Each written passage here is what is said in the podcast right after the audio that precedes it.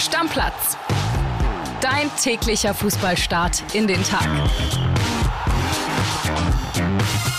Moin, moin, liebe Stammis. Schön, dass ihr wieder dabei seid. Hier ist euer Lieblingsfußball-Podcast. Mein Bärchen sitzt mir gegenüber. André Albers und Kilian Gaffrey auch heute wieder für euch da in der Vorweihnachtswoche. Moin, mein Bärchen. All I want for Christmas Heiko Niederer und Mariah Carey haben es mir einfach gestern angetan. Ja. Is you. Moin. Da hatte, ich auch, da hatte ich auch ehrlicherweise nicht die ganze Zeit Heikos Stimme im Kopf, sondern die von Mariah Carey. Ganze Zeit mitgesungen im Kopf. Naja, ich kenne das, ich kenne das. Wir fangen an mit der Bundesliga, haben generell viel vor in dieser Folge. Heute sprechen auch noch über Thomas Müller und vieles mehr, die Champions League-Auslosung. Blicken aber erstmal auf die drei Bundesligaspiele, die heute stattfinden.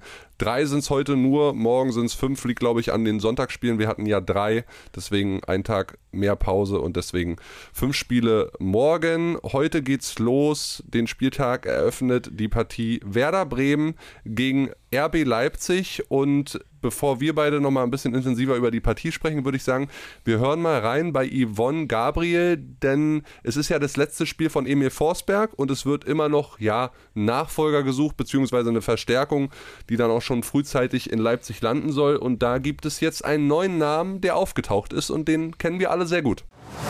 Hallo ihr beiden. Ja, heute Abend heißt es endgültig Abschied nehmen. Emil Forsberg wird in Bremen sein letztes Pflichtspiel für RB Leipzig bestreiten, bevor er nach New York wechselt. Leipzig verliert einen Fanliebling, eine Clublegende und einen sportlich immer noch sehr wertvollen Spieler. Das heißt, es muss Ersatz her. Die Sportbörse oben, Sportdirektor Rufen Schröder, machen sich viele Gedanken und ein Spieler, der in diesen Überlegungen auch eine Rolle spielt, ist nach unseren Informationen Jadon Sancho. Der Ex-BVB-Star steht noch bis 2026 bei Manchester United unter Vertrag, hat dort aber keine Zukunft mehr. Im August stand das letzte Mal im Premier League Kader und soll nun im Winter verkauft werden. Aber das ist der Haken an der Nummer. Der Kerl ist unfassbar teuer. 60 Millionen wollen die Red Devils noch für ihn haben. Das ist für RB ganz einfach viel zu viel.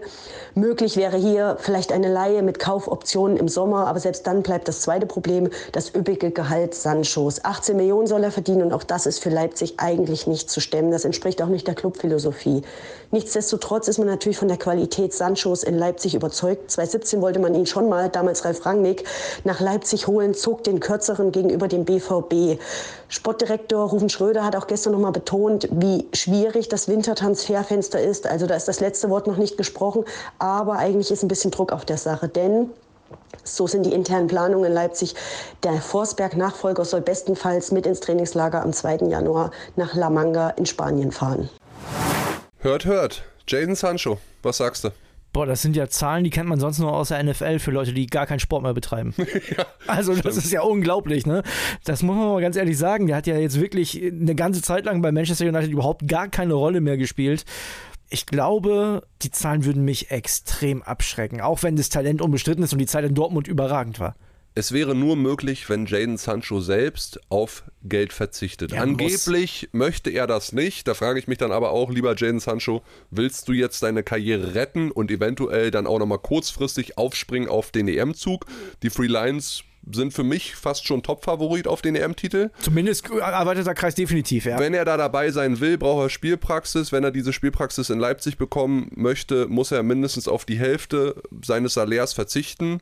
Das ist immer noch super viel Geld für einen, der, wie gesagt, eine ganze Zeit lang gar keinen Sport gemacht hat. Und im Optimalfall gibt Man United auch noch ein bisschen was hinterher. Ja. Und dann kriegst du vielleicht eine Kaufoption im Sommer, die dann sicherlich hoch sein wird, aber es steht und fällt mit Jaden Sancho. Will er seine Karriere retten oder will er es nicht? Weil wo sonst willst du denn spielen? Also ein Verein à la Man United nimmt ihn wahrscheinlich nicht. In der Bundesliga, da kennt er sich aus, da kann er mitkicken. Der hat immer noch eine außergewöhnliche Qualität, auch wenn er lange nicht gespielt hat. Und jemand wie Marco Rose würde den sicherlich, auch wie Edin Terzic, vielleicht nochmal in die Spur bekommen. Ja, was heißt ein Verein aller Man United? Also Leipzig ist im Champions League Achtelfinale, ne? Da ist ja, ja, klar. Man United weit von weg. Aber also, von der Wahrnehmung. Ja, ja, ich verstehe schon, was du meinst. Puh. Ich finde es super schwer. Also ist ja fast schon ein Kandidat für Saudi-Arabien. Stimmt. Ne, also wenn du, wenn du mal guckst, mit dem Gehalt, ich will jetzt auch nicht super scheinheilig sein. Ich kann schon verstehen, dass man, wenn man 18 Millionen verdient, nicht mit 8 Millionen im nächsten halben Jahr rausgehen möchte, auch wenn der sich mit beiden Gehältern was Warmes zu essen kaufen kann. Wir Und, wissen ja aber auch nicht, wie viel er ausgibt sonst so. so genau, ne? ja, genau. Du kannst ja, da musst du auch auf jeden Fall eine Menge Geld für ausgeben. Aber ja, wenn er das nicht möchte, dann bleibt ja fast nur Saudi-Arabien für Jaden Sancho. Ob das klappt, weil so groß ist der Name nie geworden, obwohl das Talent so riesig war. Da bin ich mir auch nicht so sicher, ob er die Gehälter dann in, in Saudi-Arabien verdienen kann. Also für Leipzig, für die Bundesliga wäre es super, wenn der in alte Form kommt und bei Leipzig zusammen mit Xavi Simmons wirbelt. Das wäre ja total geisteskrank. Ja. So. Aber ich habe noch große Zweifel, dass es wirklich passiert. Wie schnell die vorne wären mit Openda dann noch. Stell so. dir das mal vor, was die für eine Offensive haben. Wenn Sancho wirklich, und das ist ja das Ding, das weiß man bei ihm gerade nicht, wenn er wirklich wieder in Form ist. Ja. Der mit Simmons und Openda, auf einmal sind die doch wieder Meisterkandidat. Das ist ja unglaublich, ehrlich. Ja, sag mal noch einen Tipp für das Spiel heute Abend. Werder hat, hat keine Chance und spielt deswegen 1-1.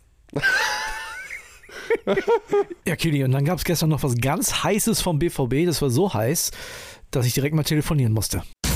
Anruf bei Weiler. Jörg, André hier. Du sag mal, was ist denn da schon wieder los beim BVB? Die Kollegen von Sky sprechen über meuternde Spieler. Ist es so hart? Ja, was ist da dran? Ja, die Meldung hat natürlich für Riesenaufsehen gesorgt, das ist klar. Und äh, einige Spieler sind in der Tat richtig unzufrieden mit der Edin Terzic gewesen. Das hängt also zum einen daran, dass er in Stuttgart wohl eine Taktik gewählt hat, seine defensive Taktik. Wir haben gesagt, die Mourinho-Taktik mit den Mauern. Das muss einigen wirklich gewaltig äh, gestunken haben. Und das war nicht zum ersten Mal, dass sie mit seinen taktischen Anweisungen, also ein paar Spieler, richtig unglücklich gewesen sind. Okay, dann heißt es, die Spieler äh, waren erst bei Terzic. Der war jetzt nicht so richtig begeistert davon, dass jemand ihm was von Taktik erzählen wollte und sind dann nochmal einen weitergegangen. Also richtig ist die Reihenfolge wohl so gewesen, dass es nach dem Stuttgart-Spiel eine Sitzung mit Edin Terzic gegeben hat und dann hat man sich mal richtig die Meinung gegeigen wollen. Und da wurde es dann eben, was wir gehört haben aus der Mannschaftssitzung, dann kam es eben auch deutlich zur Sprache, dass einige Spieler total unglücklich mit dieser taktischen Herangehensweise von Edin Terzic gewesen sind. Und dann äh, sollen einige Herren dann auch ein paar Etagen weitergezogen sein zu Hans-Joachim Watzke und ihm dieses auch nochmal deutlich mitgeteilt haben. Bin selber mal gespannt. Sowas kriegt ja immer ganz schnell eine Eigendynamik, wie sowas ausgeht. Ja, Aki Watzke ist ja großer Terzic-Fan. Es hieß ja bis, zum, bis zuletzt auch immer wieder, dass er, dass er weiter an ihm festhalten will. Jetzt gibt es heute ja diese Partie gegen Mainz. So vom Gefühl her das wichtigste Spiel überhaupt in der Trainerkarriere von Edin Terzic. Meinst du, dass dieses Spiel, ich habe da so gleiche Zweifel, immer noch Ausschlag geben könnte, wie es mit Terzic weitergeht? Oder ist die Entscheidung schon lange getroffen? Nee, ich glaube, wir versuchen uns da alle, wenn Aki Watzke einmal sein Wort sagt und einmal so klar sich positioniert und gesagt hat, er wird mit Edin Terzic weitermachen, dann wird er es auch tun, weil aus dieser Nummer kommt er auch ganz schwer heraus, also in meinen Augen. Und äh, er ist nach wie vor von ihm überzeugt, ob das der richtige Weg ist, äh, sei mal dahingestellt. Aber es ist auch eine Frage der Alternativen, André. Wen würdest du jetzt da hinsetzen? Ich höre immer, dann sagen sie alle, der Glasner könnte das machen. Aber wer gibt dir die Garantie, dass es unter Glasner besser wird? Aber Jörg, BVB hat selber den Anspruch, Nummer zwei in Deutschland zu sein. Da würde ich pauschal sagen, wir beide können uns auf die Bank setzen. Fünfter werden wir mit denen auch. ja, ja, wenn das so wäre, wenn das so einfach wäre.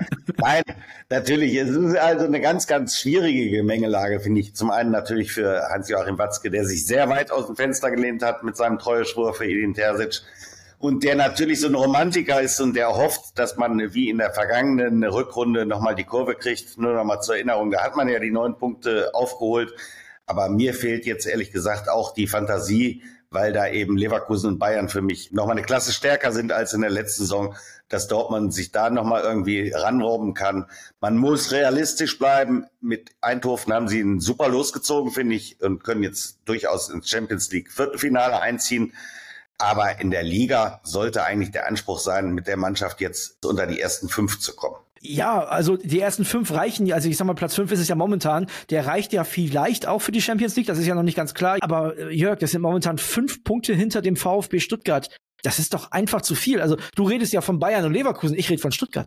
Das ist ja. zu viel. Ganz kurz, du sagst keine Alternative, aber momentan scheint mir Edin Terzic für mich eine der schlechtesten Alternativen für den BVB zu sein, wenn ich mir die Tabelle angucke. Ja, das ist natürlich, dass man auch mitbekommt, dass die Stimmung so langsam kippt, auch äh, bei den treuesten Fans, die dann wirklich jetzt auch einen mega Hals hatten aufgrund der letzten Spiele. Ich kann das auch verstehen, weil fußballerisch sieht man im Moment wirklich keine Weiterentwicklung. Das ist Kraut- und Rubenfußball, wenn man es salopp formulieren möchte. Taktisch sieht man da jetzt nicht unbedingt eine Handschrift in den letzten Wochen. Und natürlich ist das weit unter dem, was man sich bei Borussia Dortmund erwartet hat. Das muss man sagen. In, wie gesagt, in der Champions League weit darüber vielleicht, aber in der Bundesliga ganz, ganz derbe dahinter den eigenen Ansprüchen. Und da muss man natürlich wirklich aufpassen, dass man da irgendwie jetzt nicht verpasst, den Anschluss noch äh, zu kriegen, weil, äh, wie gesagt, unter die ersten vier beziehungsweise unter die ersten fünf muss einfach der Anspruch sein, von Borussia Dortmund zu kommen. Und da gebe ich dir recht, äh, André, die Zweifel, ob Edin Terzic da der richtige Trainer ist, die wachsen zumindest bei vielen Fans. Wie erwartest du den BVW dann heute Abend gegen Mainz? Also eine Defensivtaktik kann es ja nicht mehr geben, zumal ja die Mainzer auch brutal verunsichert sind. Die sind ganz unten drin in der Tabelle. Für die geht's auch um eine Menge, muss man auch ehrlich sein. Ne? Die können auch sich nicht mehr erlauben, einfach zu sagen, ja, in Dortmund holen wir halt nichts, weil die sind halt besser. Die werden auch kämpfen und dagegenhalten. Ja, mein erster Gedanke war, komischerweise habe ich da fast an den 27. Mai wieder gedacht, weil äh, war, da war die Konstellation ähnlich. Da haben alle gesagt, naja, die Mainzer, die kriegen jetzt richtig einen gezogen und Dortmund ist danach Meister. Jetzt gehen alle davon aus, Borussia Dortmund gewinnt dieses Spiel und kriegt vielleicht so nochmal die Kurve. Aber ähm, die Fallhöhe ist extrem. Also wenn Borussia Dortmund dieses Spiel nicht gewinnen sollte, dann kann ich eins versprechen, dann haben sie vorgezogene Weihnachten, dann brennt der Baum sowas von Lichterloh im Pott. Also das kann man sich gar nicht vorstellen.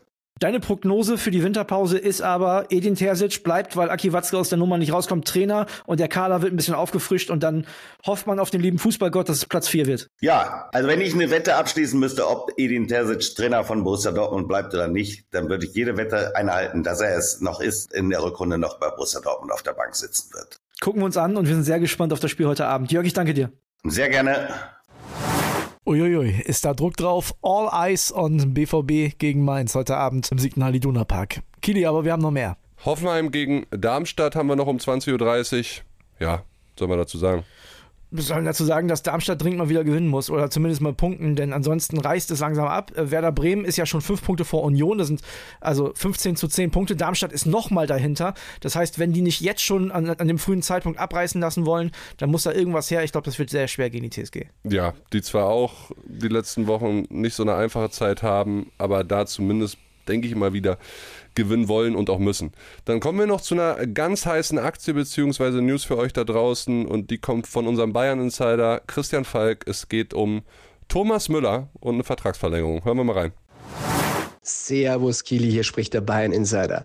Ja, wir haben es exklusiv vermeldet. Thomas Müller und der FC Bayern haben sich auf einen neuen Vertrag bis 2025 geeinigt. Und das ist auch gut so und die Fans freut's. Denn Thomas Müller hat ja klar gemacht, bis 2025 will er spielen und der Vertrag ging ja nur bis 2024 und ein Thomas Müller beim anderen Verein, das hätten die wenigsten Bayern-Fans gerne gesehen. Und ich habe gehört, einige Spitzenclubs aus der Bundesliga und natürlich auch aus dem Ausland, die waren konkret interessiert. Also deshalb war wichtig, dass die beiden Nägel mit Köpfen gemacht haben und da sind sie auch auf Müllers Forderungen eingegangen. Ich habe gehört aus dem Club heraus, er musste nicht auf Geld verzichten und das war ja auch eine seiner Bedingungen. Immerhin hat er den Club nie eine Ablöse gekostet und unheimliche Verdienste. Kein Spieler war in der Clubgeschichte erfolgreicher als Thomas Müller und jetzt ist auch klar, er hat seine Karriere bei Bayern begonnen und er wird sie auch dort beenden. Liebe Grüße euer Christian Falk. Und möglicherweise, lieber André, wird er sie 2025 beenden, indem er die Champions League gewonnen hat im eigenen Stadion in der Allianz Arena von München. Das Finale da Horm, was damals verloren wurde 2012, doch nochmal umgebogen. Und das wäre doch ein schönes Ende für die grandiose Karriere, muss man an der Stelle auch nochmal sagen, von Thomas Müller. Finale der Horm 2.0. Also ich glaube, es gibt tatsächlich ein paar Leute, die freuen sich extrem noch mehr als andere über die Verlängerung von Thomas Müller und das sind unsere Kollegen im Großraumbüro. Denn Thomas Müller ist immer eine schöne Schlagzeile, weil Thomas Tuchel ihn nie aufstellen möchte. Man hat jetzt auch gesehen, dass er ja tatsächlich noch in der Lage ist, sportlich zu helfen. Ne? Alter, ja.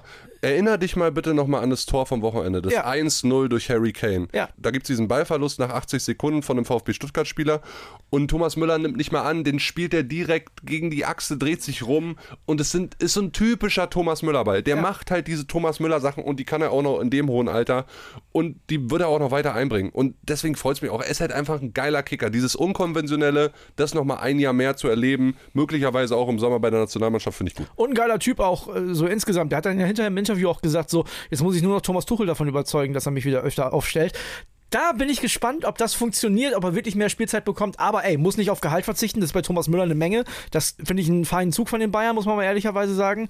Und ich glaube auch, dass er nicht nur die Mannschaft auf dem Platz, sondern auch in der Kabine und drumherum besser macht. Und möglicherweise überdauert ein Thomas Müller auch die Zeit eines Thomas Tuchel. Das kann ich mir vorstellen. Möglich definitiv. ist es auf jeden Fall. Ich glaube auf jeden Fall, dass Thomas Müller im Champions League Viertelfinale stehen wird, wenn wir da mal jetzt drauf zu sprechen kommen wollen. Ah, du möchtest über die Champions League Auslosung äh, sprechen, die gestern stattgefunden hat. Ich würde mal erstmal alle Partien nennen. Ja Ja, mach mal. Lazio Rom gegen den FC Bayern München, RB Leipzig gegen Real Madrid, PSW Eindhoven gegen Borussia Dortmund, FC Porto gegen Arsenal London, Neapel gegen Barcelona, PSG gegen San Sebastian, Inter gegen Atletico und Kopenhagen gegen Manchester City. Lass uns mit den Bayern anfangen. Ja, wir reden nur über die deutschen Partien, würde ich sagen. Ja, lass uns mit den Bayern anfangen. Lazio Rom ist das machbarste Los, was man kriegen konnte. Die sind momentan im Mittelfeld in Italien. Also sie spielen da keine gute Saison. Das werden die Bayern, diese Hürde werden die Bayern easy nehmen. Davon Easy. gehe ich auch aus. Ist jetzt kein Freilos, da solltest du dich schon straffen. Naja, aber hier gibt es ja eh nicht im Achtelfinale der Champions League. Natürlich, Aber aber, die es Bayern ist, schaffen's. aber du, ich gebe dir recht, es ist ein dankbares Los. Im 100%. Achtelfinale generell sind die Partien, wenn man nur auf die Namen und die Clubs schaut, ja schon sehr einseitig. Bei Borussia Dortmund gegen PSW Eindhoven sehe ich das nicht so. Wir haben uns gestern hier auch nochmal angeguckt. Ja, Eindhoven spielt die perfekte Saison Stand jetzt, ja. Haben alles gewonnen in der Eredivise in Holland und das ist ja auch keine Laufkundschaft. Da laufen noch so Ajax, Twente, Feyenoord rum. Ne? Also ist auch eine gute Liga, zwar nicht so gut wie die Bundesliga, aber alle Spiele zu gewinnen mit nur sechs Gegentoren und über 50 selbstgeschossenen Toren, trainiert wird die Mannschaft von Peter Bosch, ist dann schon eine Heldenstory. Und auch in der Gruppe mit Lens und Sevilla weiterzukommen, das ist ja jetzt auch ke ne, keine so schlechte Gruppe gewesen. Nein. Ich glaube, dass Borussia Dortmund Favorit ist. Glaube ich schon. Müssen sie. Leichter Favorit, ja. Ich glaube auch, dass das Los für Borussia Dortmund okay ist, aber in der Eredivisie tatsächlich ohne Punktverlust bis jetzt durchzugehen, da ziehe ich auch mal einen Hut vor. Also es wird nicht einfach für den BVB, trotzdem ist es ein Los, mit dem man, glaube ich, leben kann. Ne? Und eins darfst du auch nicht vergessen, die Achtelfinals finden erst Mitte Februar statt. Möglicherweise hat Eindhoven bis dahin auch eine kleine Delle schon mal ne, abbekommen. Ne? Könnte sein, ja klar. Ist alles möglich, kann sich sportlich auch sehr, sehr schnell drehen. Das sind ja zehn Wochen bis dahin, wahrscheinlich jetzt noch acht Wochen. Also warten wir mal ab, aber ich sag auch, Borussia Dortmund muss da weiterkommen. Weiter geht's mit Leipzig. Ich finde, die haben momentan so ein bisschen los, oder die haben in den letzten Jahren ein bisschen Lospech. Dann spielen die ständig gegen City, gegen Real. Also viel schwerer hätte sich ja kaum treffen können. Ärgerlich. Ja, sie waren aber auch schon mal in dem Corona-Jahr im Halbfinale. Ja. Darfst du auch nicht vergessen, ne? Da gab es auch ganz gute Lose. Tottenham geschlagen, ja? Ich mache jetzt einen heißen Tag. Ah, glaubst du, kommt weiter, ja? Ja. Echt, ja? Nee, glaube ich nicht. Also ich kann es mir vorstellen, dass sie es irgendwie packen können. RB Leipzig hat bis hierhin eine sehr gute Champions League-Saison gespielt. Sie haben 2 zu 0 geführt bei Manchester City. Ja, in einem Spiel, wo es rein sportlich um nichts mehr ging. Aber trotzdem haben sie da eine sehr, sehr gute Leistung abgeliefert. Wir alle wissen, David Alaba hat sich das Kreuzband gerissen. Ich drücke ihm alle Daumen, die ich habe, damit er bei der EM in Deutschland mit dabei sein kann. Sechs Monate ist eine sehr, sehr kurze Zeit, aber Real Madrid fehlen nun mal jetzt die beiden etatmäßigen Innenverteidiger. Das sind Eda Militao und David Alaba, beide mit Kreuzbandriss. Sie haben Thibaut Courtois nicht dabei. Wir haben alle Kepa gesehen, auch als er gegen Union gespielt hat, hat er gewackelt. Du, ich glaube, da ist was drin. Also es wird nicht so deutlich, wie es vielleicht auf dem Papier den Spaniern erscheint. Es wird eine enge Kiste, sage ich dir. Ja, Real ist auch nicht Man City. Das kommt dazu. Also ich sehe Man City noch ein bisschen stärker. Ich glaube trotzdem, dass für Leipzig, auch wenn es knapp nicht reicht, reicht es halt am Ende nicht. Und ich, ich glaube, sie müssen rausgehen. Lass uns noch ganz kurz zum Ende der Episode über die Euroleague und Conference League Playoffs sprechen. Freiburg spielt gegen Lens. Sehr schweres Los, finde ich.